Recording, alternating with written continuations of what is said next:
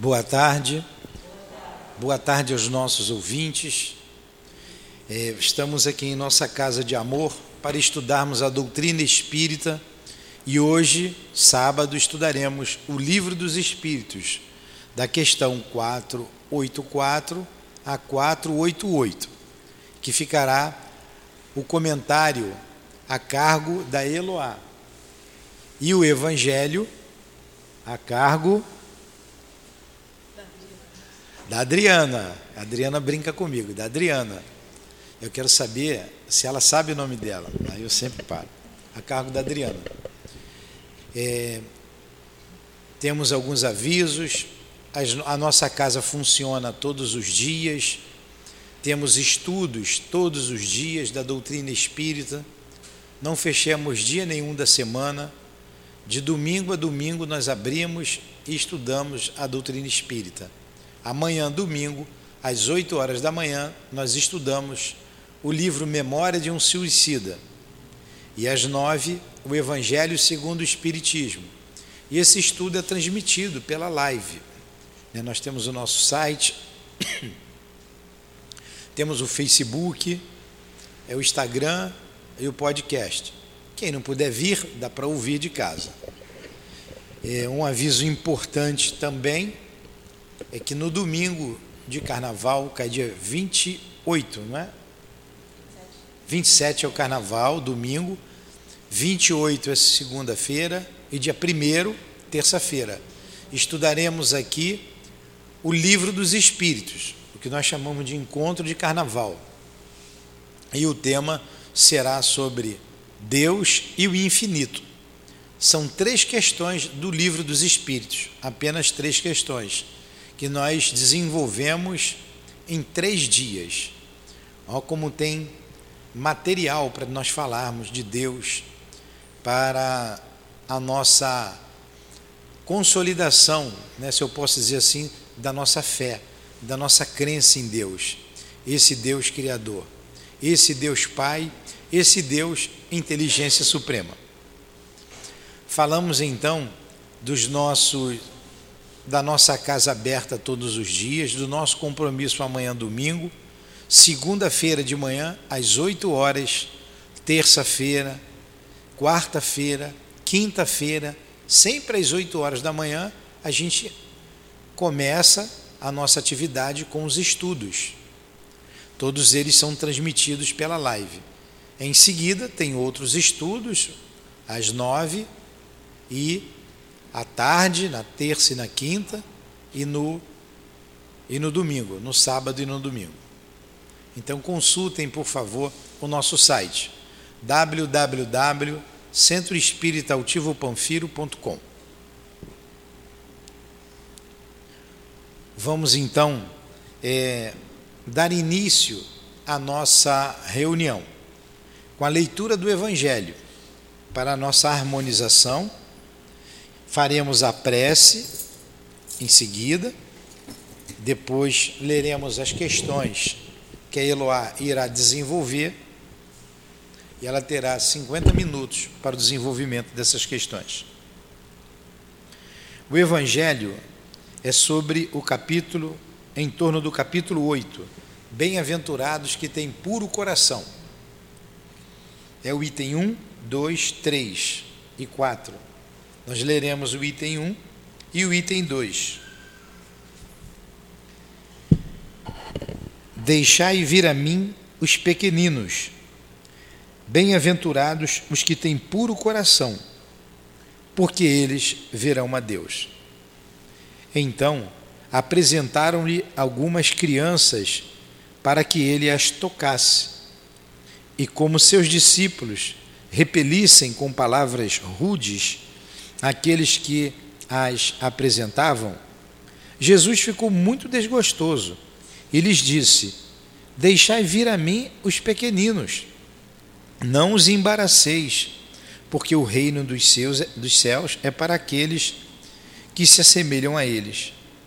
Em verdade vos digo: todo aquele que não receber o reino de Deus como uma criança, não entrará nele. E abraçando-as, impondo-lhes as mãos, as abençoava. E isso está assinalado por Marcos, no capítulo 10, versículos 13 a 16.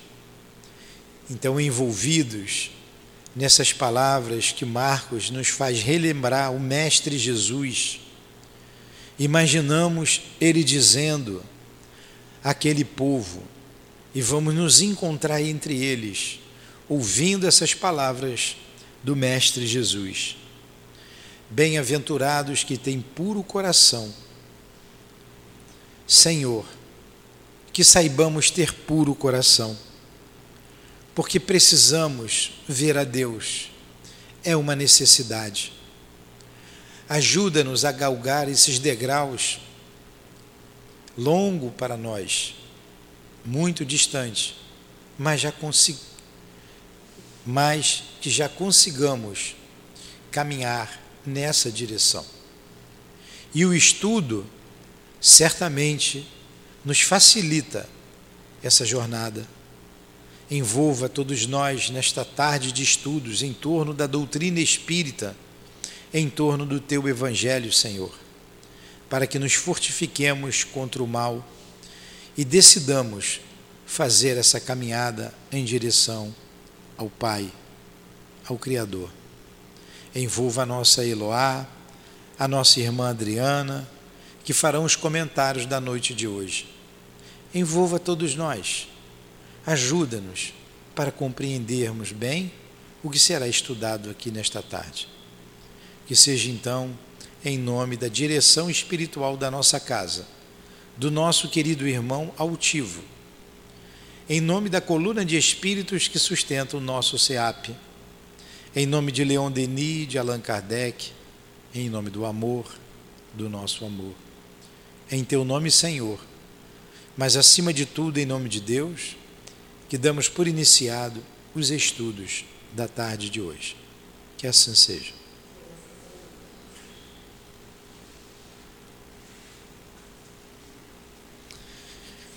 Então, vamos para as questões do Livro dos Espíritos.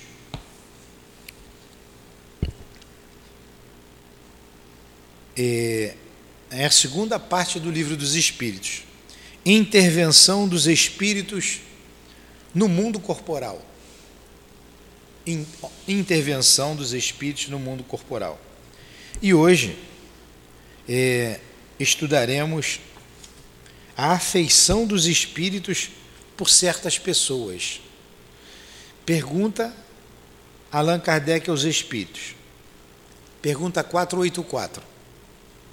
Os espíritos se afeiçoam preferentemente a certas pessoas?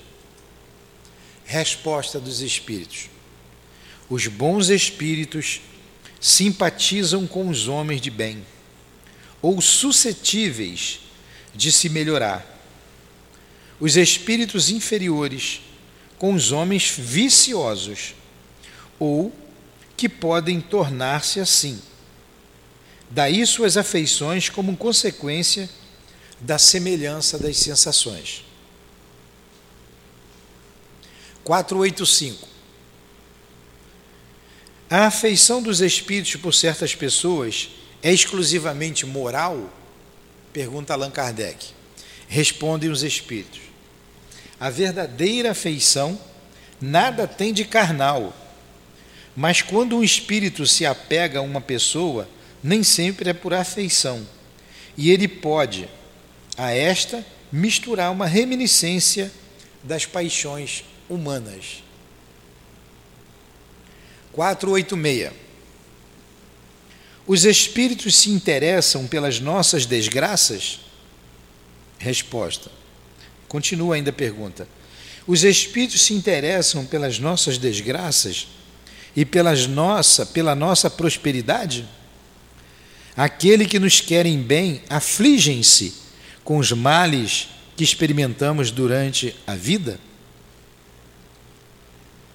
Os bons espíritos fazem todo o bem que lhes é possível e ficam felizes com todas as vossas alegrias.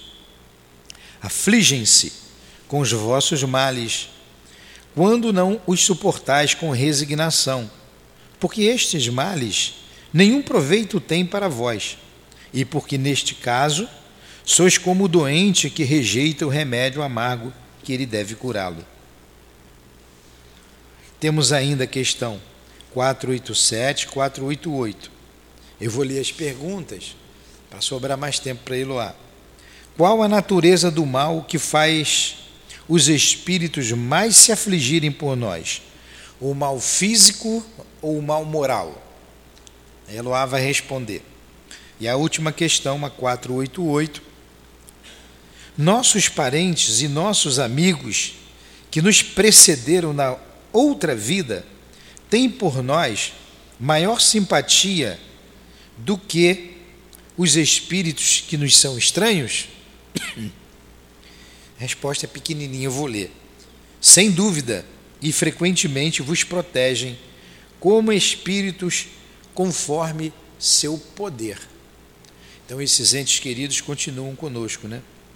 E a subpergunta A: são sensíveis à afeição que lhes conservamos? Esses espíritos são sensíveis à nossa afeição, ao nosso sentimento? Resposta: muito sensíveis, mas esquecem-se daqueles que os esquecem. Então, que Jesus te abençoe, que o nosso irmão altivo te inspire. Eloá.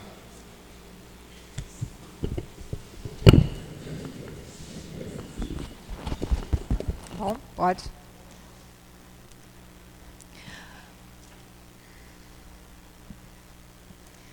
Uma boa tarde a todos. É com muita alegria, muita satisfação que estamos aqui nessa tarde chuvosa, mas, como sempre, preparados para estudar né, um pouquinho mais, para que a gente possa compreender os acontecimentos da nossa vida.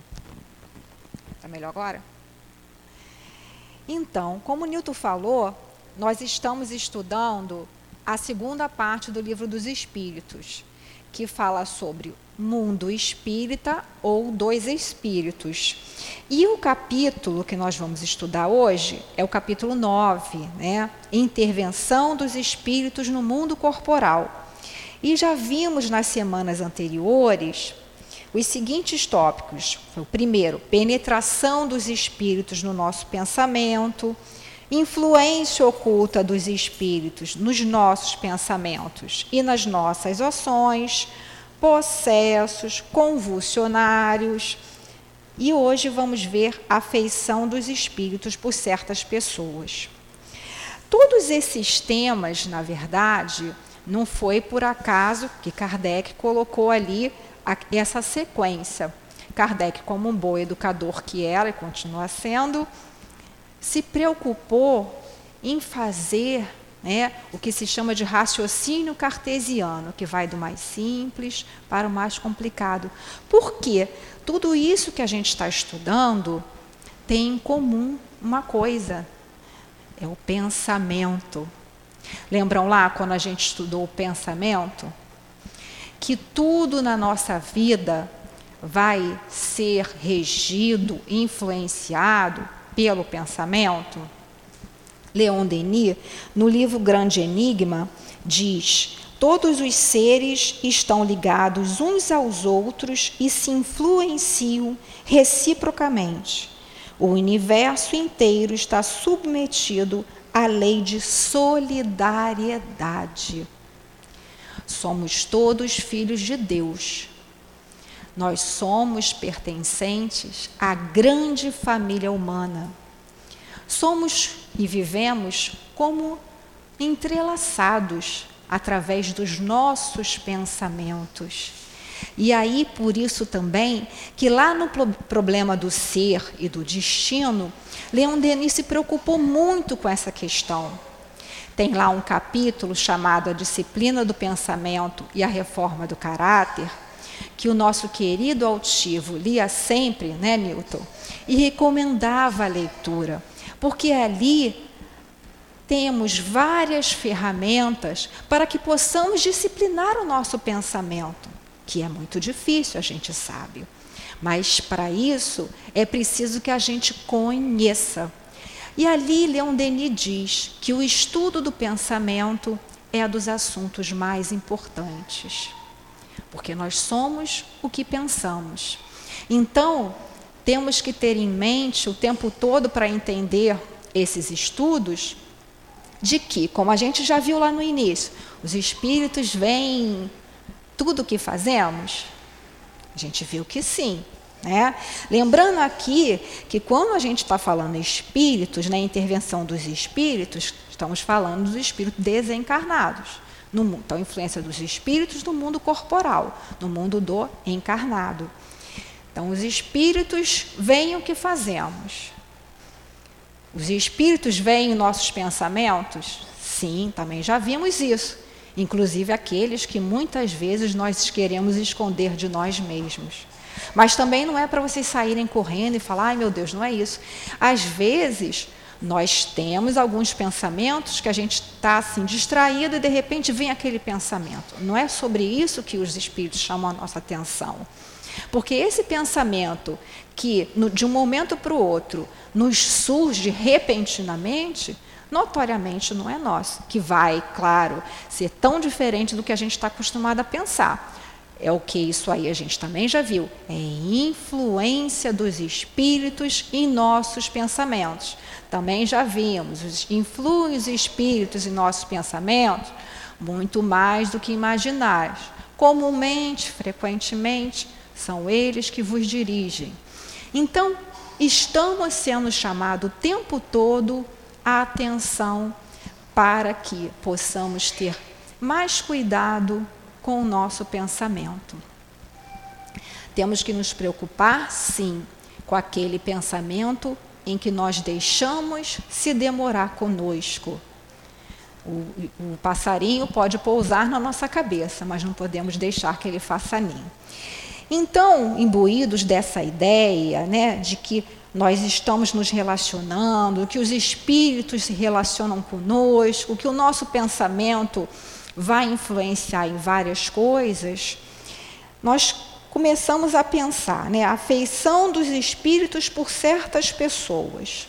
O que é afeição? Vamos lá no dicionário online, e afeição é uma ligação afetiva, um sentimento amoroso em relação a uma coisa, uma pessoa, afeto. Também é significado de inclinação, um pendor. Então, às vezes, eu sou mais afeiçoado ao estudo de matemática, ao estudo das línguas, também tem esse sentido. E qual é a etimologia dessa palavra?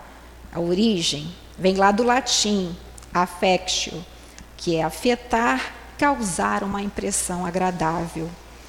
E aí a gente vê, né, na questão 484, os espíritos se afeiçoam preferentemente a certas pessoas? Os espíritos eles têm preferência por certas pessoas? Os próprios espíritos respondem a Kardec. Os bons espíritos simpatizam com os homens de bem ou suscetíveis de se melhorar. O que é simpatia? Também fomos lá no dicionário ver. Afinidade, moral, similitude no sentir e no pensar, que aproxima uma ou mais pessoas. Relação entre pessoas que, tendo afinidades, se sentem espontaneamente atraídas entre si. A etimologia, a origem é grega e quer dizer sim, quer dizer junto. Patos quer dizer sentimento. Então estão percebendo como que o tempo todo essa interrelação nossa entre nós de encarnados e desencarnados e também entre nós encarnados. E aí, quando a gente lê assim, né, os bons espíritos simpatizam com os homens de bem. Somos já um homem de bem, conforme está pre preceituado lá no Evangelho? Ainda não, né? Mas somos, como diz o próximo item do Evangelho, os bons espíritas, aqueles que nos esforçamos para modificar, para domar as nossas mais inclinações ou más tendências. E aí os espíritos estão explicando, ou suscetíveis de se melhorar. Então, opa, já estamos aí achando uma brechinha, né? Porque nós estamos aí com essa vontade de nos melhorarmos, com essa disposição de lutarmos contra esse homem velho que ainda habita dentro de nós. E continua lá os espíritos. Os espíritos inferiores simpatizam com os homens viciosos, ou que podem tornar-se assim. É, então, os espíritos inferiores, né, o espírito que está desencarnado, mas ainda gosta do vício, do fumo, das drogas, da, né, dos variados tipos de droga, ou aquele espírito que, que gosta de fofocar, que gosta de ver a dissensão, a briga, a confusão, ele vai procurar vai se afeiçoar, vai ser atraído por encarnados que estejam vibrando nessa sintonia. Ou que podem tornar-se viciosos, né? Então, às vezes, a pessoa ainda não tem aquele vício quanto mais, mas ela já tem uma predisposição. Ela é uma pessoa que já está começando a entrar naquela situação de vem um fofoca, e ai, fulano, e vai lá, conta aquilo que o outro contou, e aí vai não crescendo. E a gente vai estar tá atraindo o que para a gente? Espíritos que vibram nessa sintonia.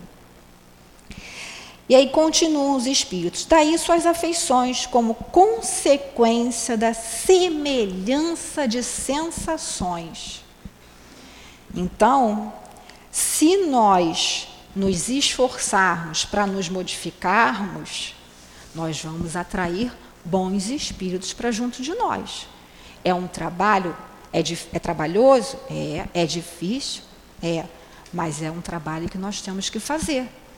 Porque senão, o que, que vai acontecer? Nós já vimos lá no capítulo, na, na parte falando sobre os processos, né? que seriam os obsidiados, né? vai vir para o centro obsidiado, vai ser colocado o nome, vai ser feita oração, vai ser feito prece, aí vai lá, os irmãos que estão lá vão se afastar e a pessoa vai atrair outros.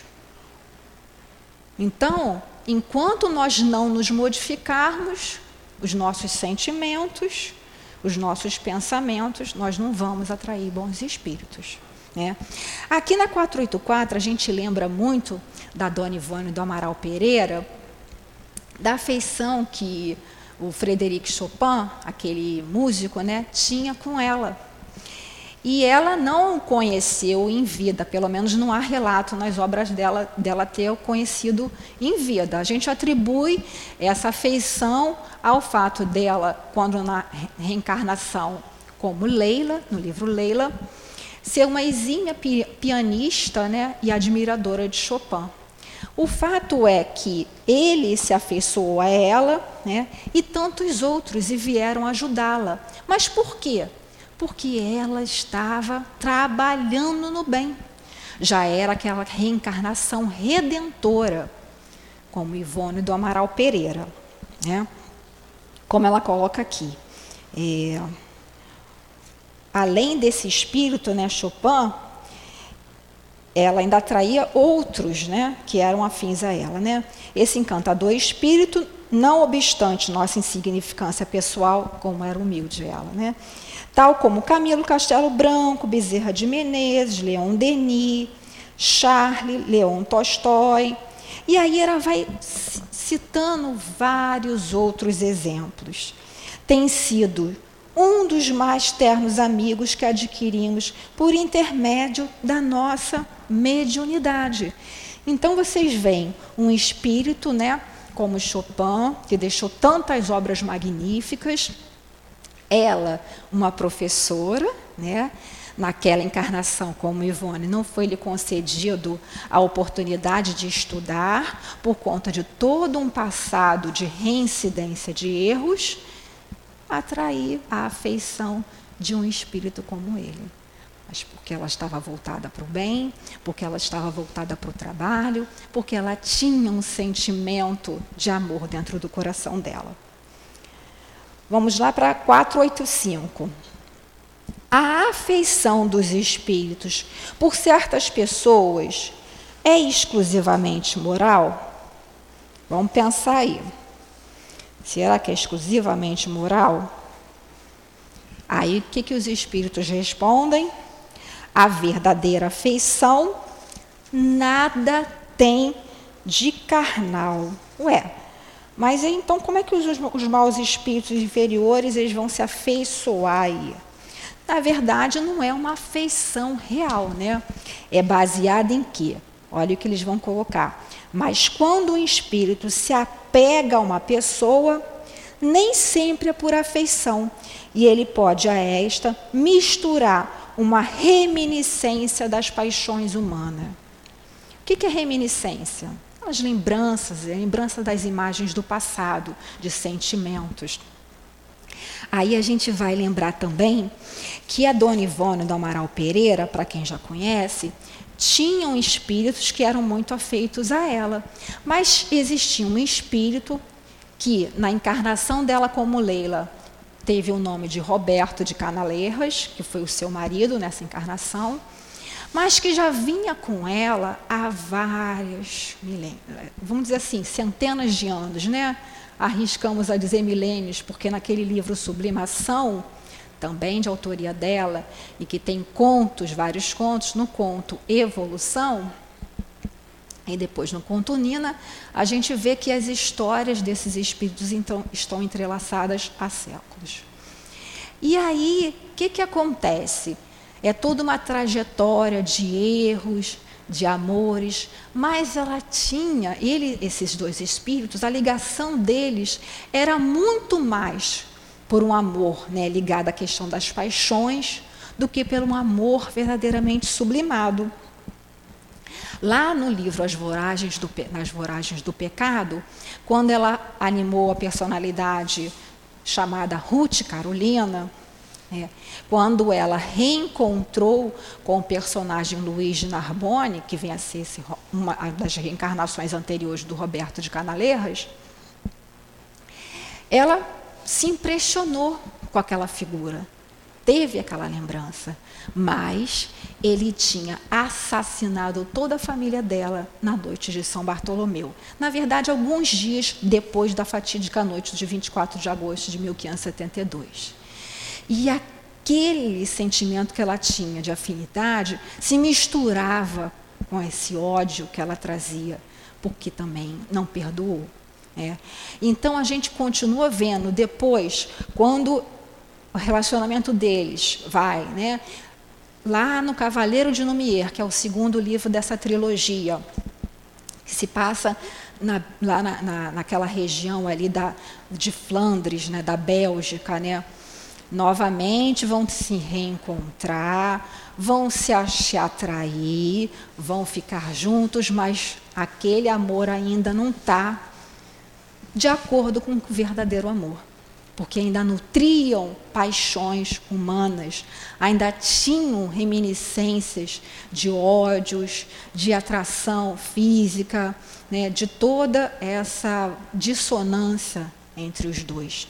Já o amor que o Charles, que veio a ser pai dela na reencarnação dela como Leila, e que foi o mentor dela enquanto Ivone do Amaral Pereira, é, foi um amor sublimado, porque ele, o Charles, mais rapidamente percebeu o que era o verdadeiro amor. E depois ela também, e reencarnaram como irmãos a partir da, daquele livro Nas Voragens do Pecado, reencarnaram como irmãos, reencarnaram depois, né, ele, ele vem reencarnar como pai dela. Então vocês estão percebendo como que é muito complicado a gente às vezes é, tem uma noção de que ah, o amor realmente era um amor entre eles, mas era um amor que estava intrincado nele essas sensações humanas ainda. E isso é dito né, lá no livro é, Eu e Roberto de Carnaleiras, um caso de reencarnação, que é onde ela fala né, sobre esse amor deles. E ali ela conta que ele, ela já estava reencarnada como Dona Ivone, né? Ele era um espírito, Roberto de Canaleiras, aparecia para ela em espírito, aí em espírito ele desdobrava ela, eles iam passear, depois vocês leiam, que é muito legal.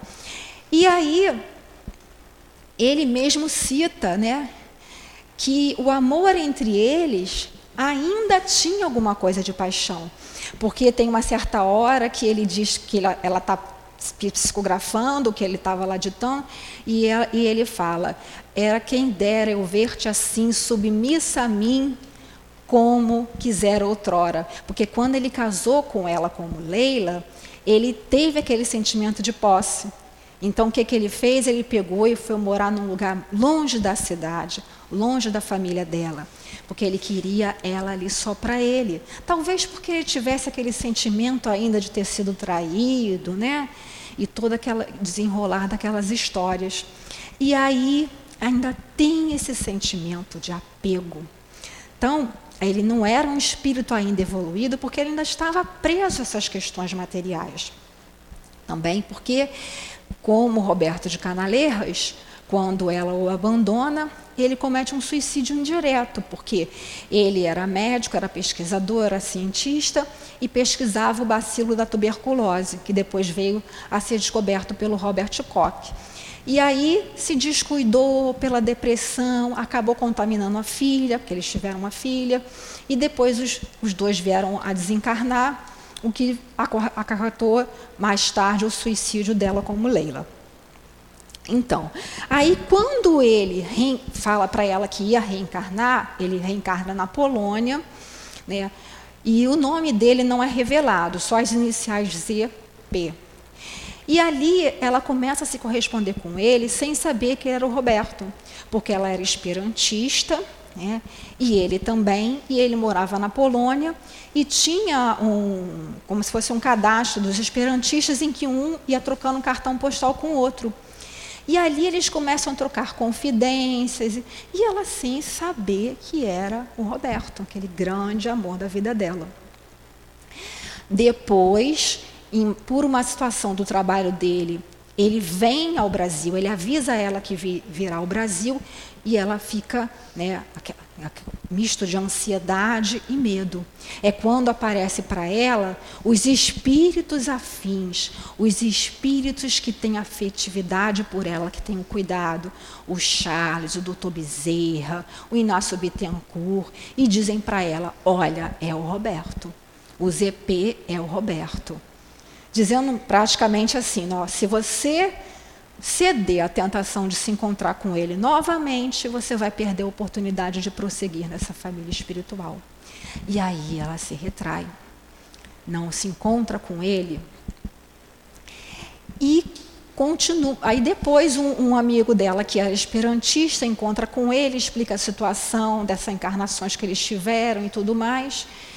E ele volta para a Polônia e continuam se correspondendo por cartas. E aí é quando a Ivone coloca aqui, né? Onze meses se passaram após a visita de PCP ao Brasil.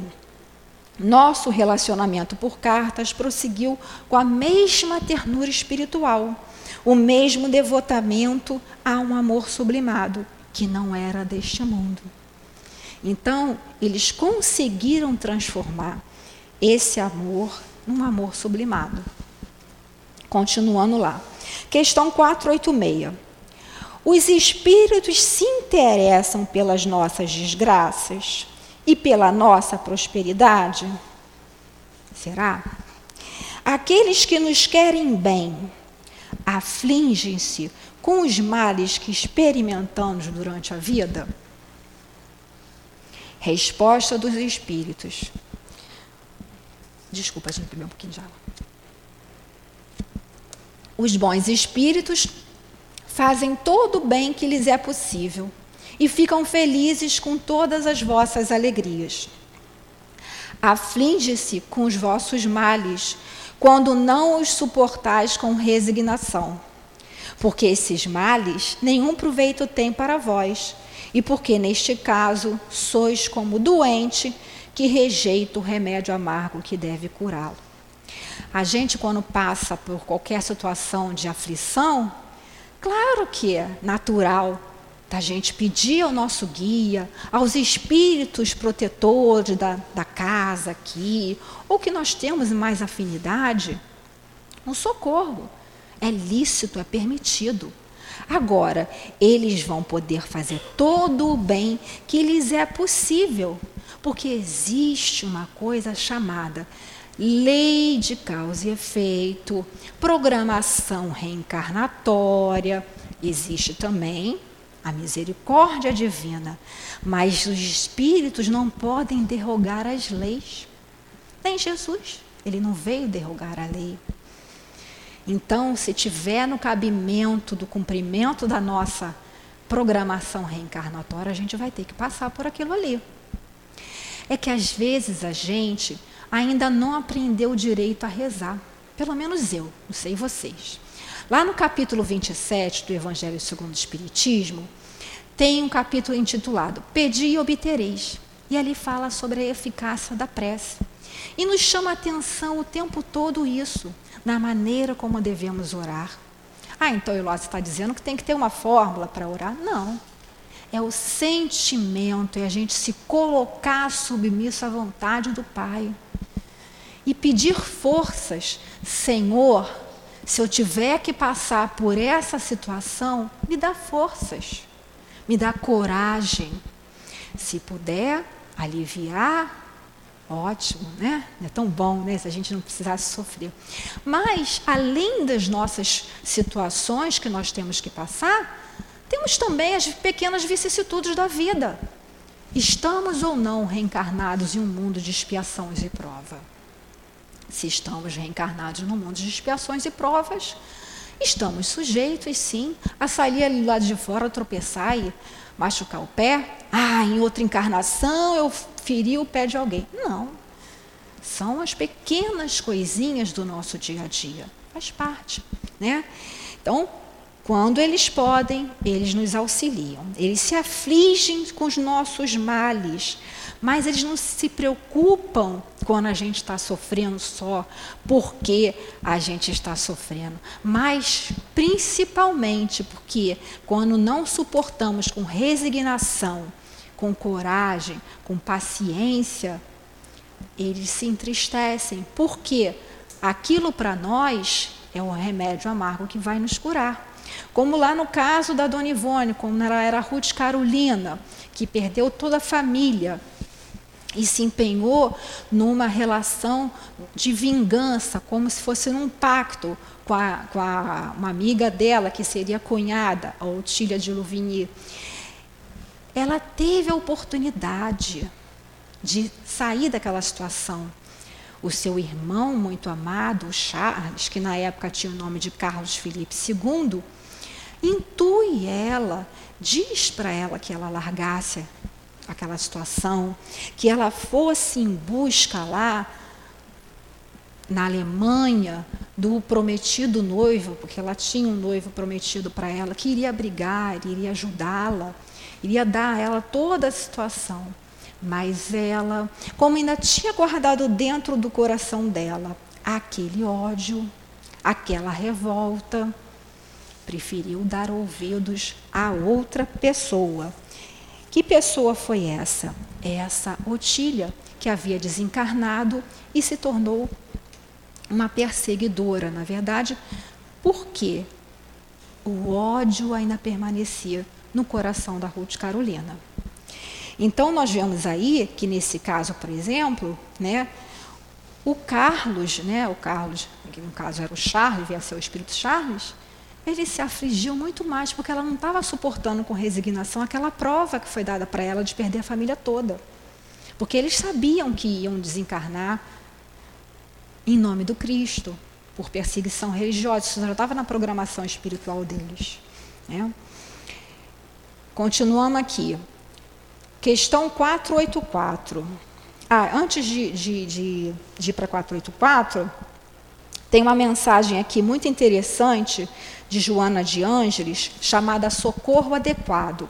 É uma mensagem grande que eu tirei só um pedacinho para a gente ter uma ideia, né? De que se a gente é ou não ajudado. Diz lá Joana: Compadecem-se sim os bons espíritos ante os infortúnios e desaires que atudem as criaturas sob sua inspiração, especialmente quando são incapazes de compreender os benefícios que advirão dessas ocorrências, que as planificarão mais tarde, quando estejam superadas as provações a que se encontram submetidas. Continuando embaixo. Não impedem, porém, esses bondosos espíritos a ocorrência dos fenômenos que propiciam robustecimento das resistências morais. Antes, agradecem a Deus que eles surjam, porque disso advirão incomparáveis benefícios para seus pupilos, que igualmente adquirirão sabedoria ante os insucessos aparentes, aprendendo para sempre as lições do amor com que o Pai a todos brinda, oferecendo-lhes o mesmo recurso de crescimento interior. É duro, né? A gente ouvir isso. Porque a gente ainda pensa como corpo. A gente esquece que a gente é um espírito imortal, que estamos vivendo uma experiência no corpo carnal, uma experiência transitória. Somos um espírito que temos um corpo, não somos um corpo que temos um espírito. E quando a gente volta para a carne, a gente tem o esquecimento do passado, as sensações da matéria, como dizia o altivo, corpo físico é um emburrecedor. Porque realmente, nós, como espíritos inferiores que somos, ainda estamos muito ligados às questões materiais, as sensações, né? e tudo isso que nos prende ainda muito às questões terrenas. E aí a gente analisa, como a gente vai ver mais embaixo, as coisas do ponto de vista terreno. Lá na 487, Kardec pergunta: qual a natureza do mal que faz os espíritos mais se afligirem por nós? O mal físico ou mal moral? O que, que os espíritos se preocupam mais? Quando a gente tem as dores físicas no corpo físico ou as dores da alma? Aí os espíritos são bem diretos. Vosso egoísmo e vossa dureza de coração. Tudo deriva daí. Olha lá. Será que a gente ainda é egoísta? Será que em algumas situações a gente ainda tem um pouco de endurecimento dos nossos corações? Né? No, lá no Evangelho, né, o Espírito falando sobre o egoísmo, ele diz lá: o rigorismo mata os bons sentimentos. Então, muitas vezes queremos infingir, impingir né, aos outros comportamentos, pensamentos e atos que nós ainda não temos. Somos egoístas muitas vezes quando somos convidados a situações de auxílio e nos esquecemos que o maior mandamento que Jesus deixou foi amar a Deus sobre todas as coisas e ao próximo como a nós mesmos. Em outra situação, Jesus falou: Amai-vos uns aos outros como eu vos amei. Somos todos parte dessa teia que é a humanidade terrena. Estamos todos, sim, interligados, claro, subordinados a Jesus, que é o nosso governador do planeta Terra, a Deus, nosso Pai Criador, e, consequentemente, aos bons espíritos. E aí, a resposta lá, né? Continuando a resposta dos espíritos. Eles se riem né, os espíritos, né, de todos os males imaginários que nascem do orgulho e da ambição. Ai, meu Deus, não consegui trocar de carro esse ano. Puxa, meu vizinho comprou um carro, último tipo aí, eu não consegui. Ah, caramba, não deu para fazer aquela plástica que eu queria. A minha amiga já tá toda novinha, tá, ó. Não é isso? Puxa vida, o adolescente, né, que temos adolescente aqui, não tenho aquele telefone não sei o que lá, 20, né, porque já deve estar no 20, né, aquele telefone, né? E aí? Os espíritos se riem, quer dizer, isso importa em que para a nossa vida verdadeira, que é a vida de espírito imortal? Aí Kardec, a partir dessa pergunta, ele faz um comentário. Sabendo que a vida corporal é transitória e que as tribulações que a acompanham são meios de alcançar um estado melhor, os, os espíritos se afligem mais pelos nossos males morais que nos afastam deles do que pelos males físicos que são passageiros. Então, os espíritos já sabem né, que a nossa vida é corporal é transitória, que todas as tribulações são meios de alcançar um estado melhor, como a gente já viu. Eles vão se afligir mais, se preocupar mais pelos nossos males morais, que são o quê? aquela coisa né, do egoísmo, a dureza do coração, a impaciência, a maledicência e todos esses outros vícios morais que para a sociedade são invisíveis. Não é isso? Ninguém comenta, ó, ih, fulano já viu? Ele está lá com o vício da fofoca. Não comenta isso né? mas fulano está com vício da bebida. Claro que a gente sabe que as consequências dos vícios físicos são muito maiores, mas também a dos vícios desses vícios, né?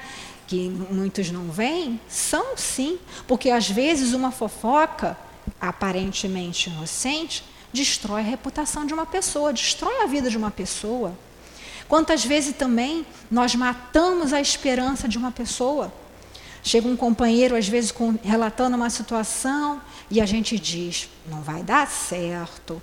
Claro que se a gente tem responsabilidade de pai, de mãe, e vê que realmente é uma situação que não vai dar certo, a gente chega, filho, ou, ou fulano, vê isso, mas com carinho, com amor, e não com rudeza. Ah, isso não vai dar certo. Então a gente está matando a esperança no coração da pessoa. Então, tudo isso são motivos de preocupação lá para os espíritos que nos querem bem. E continuando, os espíritos pouco se incomodam com as desgraças que atingem apenas nossas ideias mundanas, como fazemos com as magnas mágoas pueris das crianças. Quer dizer, o que a gente acha que é desgraça, para eles não é. Então eles se preocupam mais quando a gente tem esses ataques, às vezes por causa de uma coisa insignificante, né? porque um carro fechou a gente ali no sinal, ou porque alguém falou uma coisa que a gente não gostou muito. Como se fossem o quê? Eles sabem que somos crianças espirituais. Né? Continuando o comentário de Kardec. O espírito que vê nas aflições da vida um meio de progresso para nós, dizer, nós encarnados, Kardec estava encarnado ainda quando fez essas perguntas. Consideras como a crise momentânea que deve salvar o doente. Então, considera as aflições da vida como uma crise momentânea, não é isso? Tudo passa, disse Maria lá a Chico, quando Chico pediu, passava por uma situação muito aflitiva, e Chico pediu a Emmanuel que fosse pedir a Maria que trouxesse um recado para ele. Passou um tempo e Emmanuel disse: Maria manda um recado. Tudo passa. Só isso? Só isso. Então, todos os nossos problemas vão passar. Vai depender do nosso posicionamento perante eles. Na trajetória desse espírito, que na última encarnação nós conhecemos como Dona Ivone do Amaral Pereira, se ela tivesse tomado outras atitudes, o sofrimento não teria sido tão grande. Então, continuando. Compadece-se dos nossos sofrimentos, como nos compadecemos dos de um amigo. A gente piedade né, de um amigo, tem pena e tudo mais, quando está passando por alguma situação. Porém, vendo as coisas de um ponto de vista mais justo, porque os espíritos veem as coisas do ponto de vista espiritual. Mas nós também podemos aprender. Está lá no segundo capítulo do Evangelho, nos itens 5, 6 e 7. Comentário do Kardec sobre ponto de vista, que nós temos que mudar a nossa visão em relação às coisas que nos acontecem na nossa vida. Quando acontecer alguma coisa conosco, vamos parar e pensar: peraí, o que, que isso significa dentro da trajetória, minha trajetória como espírito imortal? Essa é apenas um, uma encarnação, um ponto. E o que eu estou fazendo para preparar a minha próxima encarnação? Porque a gente se preocupa às vezes muito com o passado, mas a gente esquece que o que a gente está fazendo hoje aqui vai ter frutos lá na frente. Vai nos permitir continuar reencarnando na Terra, na família espiritual ou não. Então, essa também deve ser nossa preocupação. Ele os aprecia de maneira diversa da nossa. E enquanto os bons reerguem nossa coragem no interesse do nosso futuro, os outros nos levam ao desespero, visando comprometê-lo. Então, enquanto os bons espíritos né, se interessam, podem não resolver os problemas, porque não podem resolver, mas nos dão força, nos dão, dão coragem, nos dão ânimo. Os outros, os inferiores, nos levam ao desespero, visando comprometê-lo. É naquela hora que a gente está com aquele pensamento todo conturbado e a gente vai fazer uma prece. Ah, meu Deus, o que, que eu vou fazer agora? Quem vai chegar perto de mim? Quem vai ser aquele espírito que vai se afinizar comigo? É o que a gente tem que refletir. Continuando lá, Última questão, 488. Nossos parentes e nossos amigos que nos precederam na outra vida, né, têm por nós maior simpatia do que os espíritos que nos são estranhos? Né, os nossos entes queridos, nossos amigos que já se foram, tem, tem mais afinidade, maior simpatia do que outros espíritos que nos são estranhos? Sem dúvida. E frequentemente vos protegem como espíritos, conforme o seu poder. Às vezes estamos lá, uma mãezinha nossa que desencarnou. E a gente fica, às vezes, querendo que a mãezinha resolva todos os problemas. Certa feita, né, eu ouvi de uma companheira ela dizendo que tudo na vida dela ela pedia ao pai que havia desencarnado. E aí eu fiquei pensando, meu Deus, quanto sofrimento para aquele espírito, né? Porque às vezes ele não podia fazer. Porque não tinha, pelo que ela me relatou, ele, como encarnado, não tinha uma vida que denotasse uma elevação espiritual. E aí no, na semana que vem, que vai ser estudada essa parte de anjos protetores, espíritos familiares, que vocês vão entender melhor isso. Mas, de qualquer maneira, mesmo que se for um espírito que realmente era ligado né, a nós, enquanto encarnados, enquanto todos vivíamos aqui na Terra, de alguma maneira o auxílio vai chegar, seja através de um, dele pedir a um outro espírito, seja através de, de intuir um encarnado, para que possa nos ajudar. Né? Tem uma subpergunta A. A subpergunta Kardec questiona, né? São sensíveis às, à afeição que lhes conservamos? Por exemplo, essa mãezinha, esse paizinho, esse marido, essa esposa que já se foi, são sensíveis? Muito sensíveis, eles sentem o nosso amor, né? eles sabem de todo o nosso sentimento, mas esquecem-se daqueles que os esquecem. E aí a gente para para pensar. Quando a gente se esquece de um amigo ou doente querido que desencarnou, é porque realmente essa afeição não era verdadeira. Era uma afeição aqui do mundo material. Por quê? Inclusive no Evangelho tem um item chamado parentela espiritual, parentela corporal e parentela espiritual. Então, quando a gente desencarnar, a gente vai encontrar dez maridos, não sei. Não, a gente vai reencontrar com aqueles que realmente eram afins a nós, com aqueles realmente que tinham, que nós tivéssemos realmente uma relação de amor. Né? Então, tudo isso é muito importante para que a gente possa começar a modificar o nosso relacionamento com esses espíritos, a modificar o nosso posicionamento diante das nossas vidas. Né? E para completar, para encerrar aqui, eu só vou ler rapidinho, né, uma parte em que a, a Dona Ivone, né, a lei, ela como na última encarnação, como Ivone do Amaral Pereira relata no final desse livro, Leila, quando ela foi recebida no mundo espiritual, foi recebida com festa, né? E aí os, ela é relatada aqui pelo autor, esse Alfredo Lumière. Entre outros vários espíritos que tinham vindo lá para recebê-la, né? Principalmente os suicidas auxiliados por ela, porque ela, na época que ela era Ivone, do Amaral Pereira, como médium, ela ajudava, orava muito pelos suicidas. Começaram a chegar naquela reunião e, como as dimensões da sala fluídica não são como as do plano físico, circunscritas as paredes, todos puderam entrar e eram bem-vindos. E aí Aí, aí, ele continua relatando. Ivone estava muito quieta, desfeita em lágrimas de alegria. E muitos outros a acompanharam naquela emoção de triunfo, onde os louros e as glórias colhidos são a sensação do dever cumprido e a certeza de que mais trabalho advirá.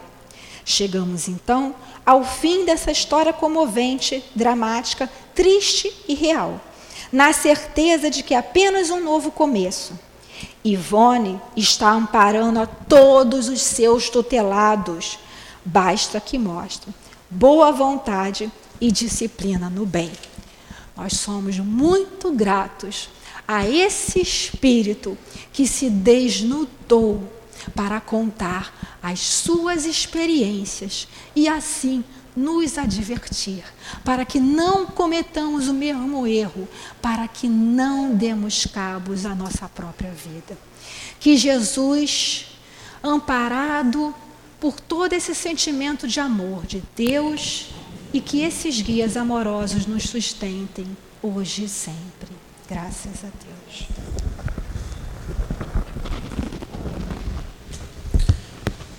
Agradecemos a Eloá pelo estudo trazido. E agora vamos para a segunda parte dos nossos trabalhos, que são os passos.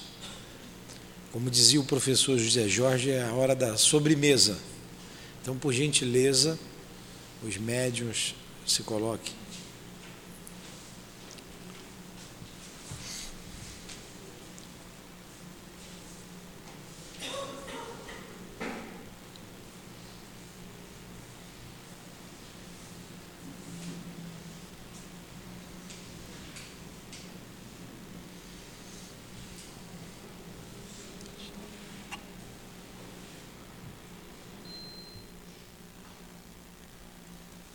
Pedimos, Jesus, que abençoe os médiuns, que eles sejam os instrumentos dos guias amorosos que estão ao seu lado, atendendo às nossas necessidades físicas e espirituais. Que seja em teu nome, que seja em nome de Deus, em nome da direção espiritual da nossa casa, que damos por iniciado o trabalho dos passos. Que assim seja. É,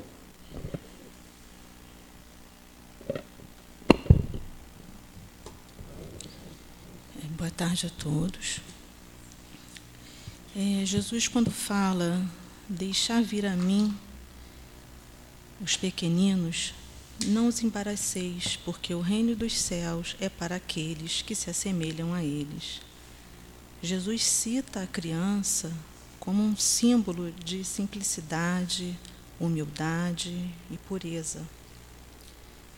Mas poderia ser injusta essa comparação se considerarmos que todos são espíritos imortais e que por isso também trazem imperfeições de vidas passadas. Porém, por ser criança, ela ainda não demonstra nenhuma tendência perversa, oferecendo ainda a imagem da inocência e da candura. E por que ela ainda não demonstra como realmente é desde o nascimento? Tudo nas obras de Deus é sábio. A criança necessita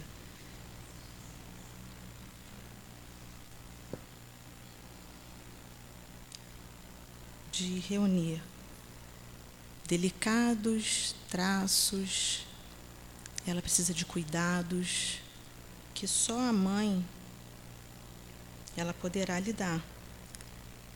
E ela se compadece, né, e o seu amor aumenta diante da fragilidade dessa criança e da inocência do filho. Mas e se no lugar da ingenuidade ela encontrasse ideias de adulto, um caráter viril ou reconhecesse esse espírito do passado. É possível que ela não nutrisse os mesmos sentimentos por essa criança. É necessário que o princípio inteligente acompanhe e seja proporcional ao corpo físico. Então, conforme a criança cresce, ela vai se lembrando também, vai se apropriando do ser que de fato ela é.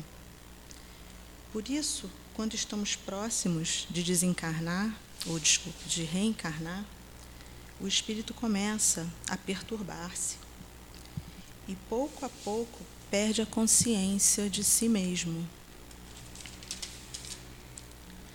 Isso porque se esquece de experiências vividas que poderiam prejudicá-lo numa nova vida terrestre esse passado irá influenciá-lo, né, sustentado pela intuição que conserva da experiência vivida.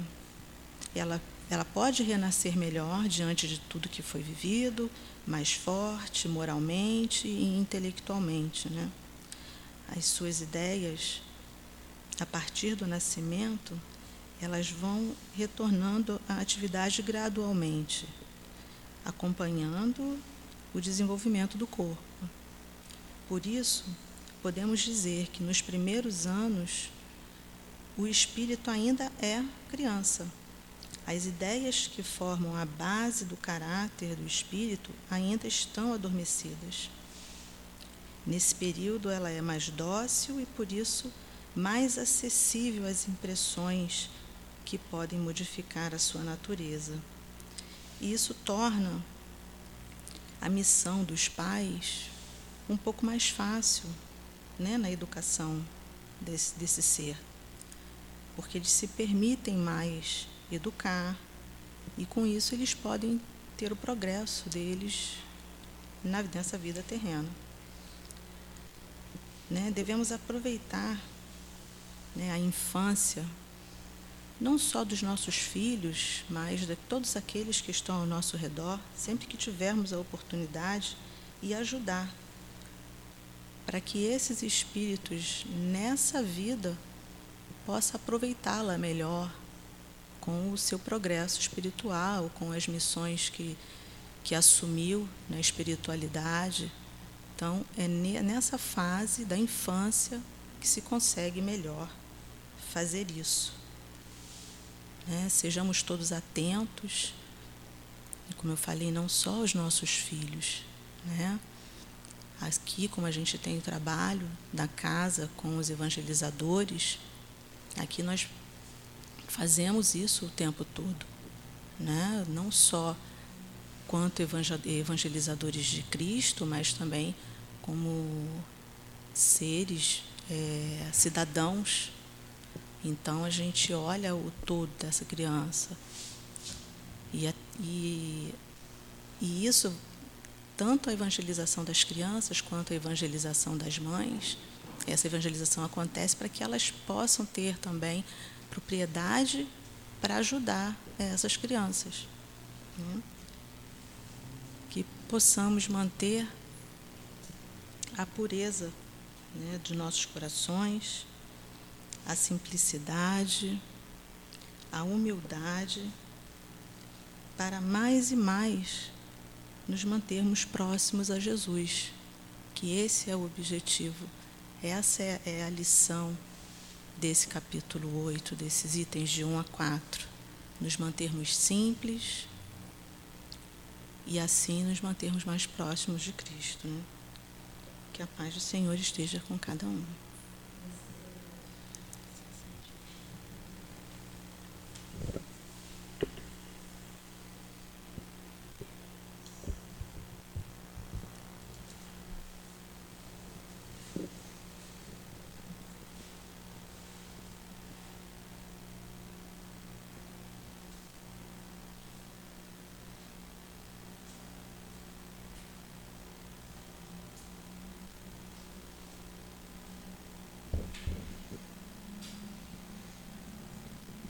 Terminamos, Senhor, a nossa tarde de estudos e de passes.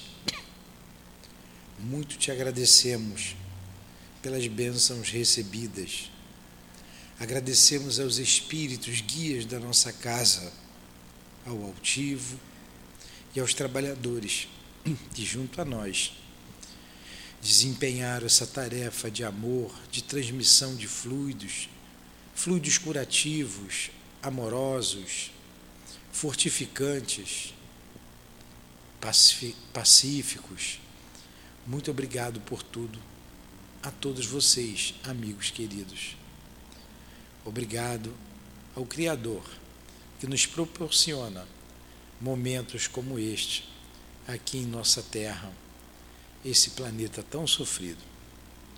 Que todos, Jesus, possam retornar aos seus lares em paz, em segurança, protegidos pelos seus guias, protegidos por ti, Jesus, protegidos por Deus. Despeça-nos então, em nome do altivo, da direção espiritual da nossa casa, em nome de Leon Denis e de Allan Kardec, em nome do amor, do nosso amor, do teu amor, Jesus mas acima de tudo, em nome do amor de Deus, nosso Pai, por todos nós, é que terminamos os trabalhos da tarde de hoje aqui no CEAP. Que assim seja.